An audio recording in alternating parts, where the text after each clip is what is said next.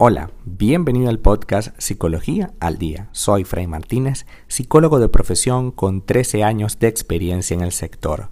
Como pudiste ver en el título de este episodio, hoy vamos a hablar un poco acerca de lo que me gustó y lo que no me gustó de este año. Ciertamente, em, falta poco para que se acabe el año. Por cierto, feliz Navidad. Si esta es tu primera Navidad acá en esta plataforma conmigo, pues bienvenido. Y si no, pues muchísimas gracias por seguir allí un año más. Esta Navidad o este año ha sido atípico, ha sido diferente. Y hoy quiero hablar un poco acerca de esta situación que uno vive los finales del año, ¿no? Porque hay cosas que están por cerrarse y hay cosas que están por abrirse. Hay cosas que hemos vivido durante el año que han sido difíciles de manejar, han sido difíciles de entender. Y quiero detenerme en algo porque ocurre muchísimo en la pareja. Y es que uno trata a veces de agradar, de caer bien, de ser aceptado por su pareja y comete el error de aceptarle absolutamente todo lo que la otra persona quiera o desee. Y el problema con eso es que al que en el momento que yo empiezo a aceptar cosas, por ejemplo, vamos a tal lugar, tenemos que ir a tal sitio, tenemos que saludar a tales personas, tenemos que hablar con tales personas, etcétera, no, familiares o amigos. Entonces, en el momento que yo empiezo a aceptar, no puedo parar de aceptar. Y entonces empieza a haber un círculo bastante grueso, vicioso, en el que ya yo no sé cómo demonios manejarme contigo. En el que ya yo no sé qué está pasando en la relación, puesto que yo solamente sigo las órdenes no soy capaz de tomar una decisión por iniciativa propia. Y empiezo a hacer algo que no me gusta. Y empiezo a sentirme mal con eso que no me gusta. Quiero que hagamos el ejercicio de revisar todos aquellos momentos, sobre todo durante estas fechas, en las que hemos ido a lugares solo por compromiso, en las que hemos ido a vivir situaciones solo porque teníamos que vivirlas y no porque debemos o queremos vivirlas. Uno de los grandes parámetros de la salud es el bienestar. Y si tú no te sientes bien con una salida, con un encuentro, con un compartir, ¿por qué lo haces?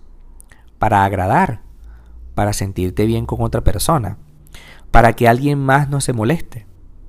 Si esa es la premisa, entonces estamos faltando a nuestra palabra, porque ciertamente alguien más no se está molestando, porque tú cedes. Pero quien se está molestando es una persona realmente valiosa para ti, que eres tú. Tú sí te estás molestando. Tú sí decidiste callar. ¿Cuántas veces en el año hemos decidido callar? Hemos decidido evitar el conflicto creando otro conflicto. ¿Cuántas veces hemos decidido que esta situación no se hable en este momento? Y en consecuencia comienzo a tragarme toda una serie de situaciones hasta que llega un momento en el que esto se hace inviable, en el que pareciera que no hay solución por ningún lado, en el que el rencor se apoderó de la relación de pareja. Entonces yo le reclamo por cualquier cosa, me molesto por cualquier cosa y pierdo el objetivo de la relación. Tú tienes todo el derecho a tener una relación sana en la que las decisiones se tomen en conjunto. Ayer estuvimos hablando precisamente de eso, de los objetivos en una relación de pareja. Y hoy conviene por la fecha y por el momento a que pensemos hasta cuándo yo voy a seguir aceptando cosas simplemente porque debo aceptarlas. ¿Por qué no puedo negociar esas cosas? ¿Por qué no puedo ponerle otra pintura a esa pared que parece tan difícil de superar? ¿Por qué no puedo abrirlo aunque sea un hueco para ver qué pasa del otro lado? ¿Por qué me, me tengo que sentir toda la vida prisionero de la relación? Yo tengo el derecho a decidir qué quiero con mi vida. Y también puedo tomar decisiones que quizás afecten en un principio la dinámica, pero que construyan otra dinámica o otro tipo de dinámica en el que tú seas capaz de sentirte bien. Qué terrible es hacer las cosas sintiéndonos mal. Qué terrible es vivir a la espera de que otra persona decida algo. Eso no es una relación. Lo hablamos en, el audio anterior. Tú tienes también que poner tu parte del asunto. Entendamos que yo puedo decidir, que yo tengo que decidir y que también tengo que asumir las consecuencias de nuestras decisiones. No es sano que estemos toda la vida esperando a que otra persona nos dé algo que nunca le hemos pedido. A veces nuestra pareja se comporta tal y como nosotros hemos ido construyendo a su lado. Esta persona no puede a veces saber qué es lo que te pasa, porque tú siempre le has dicho que no pasa nada.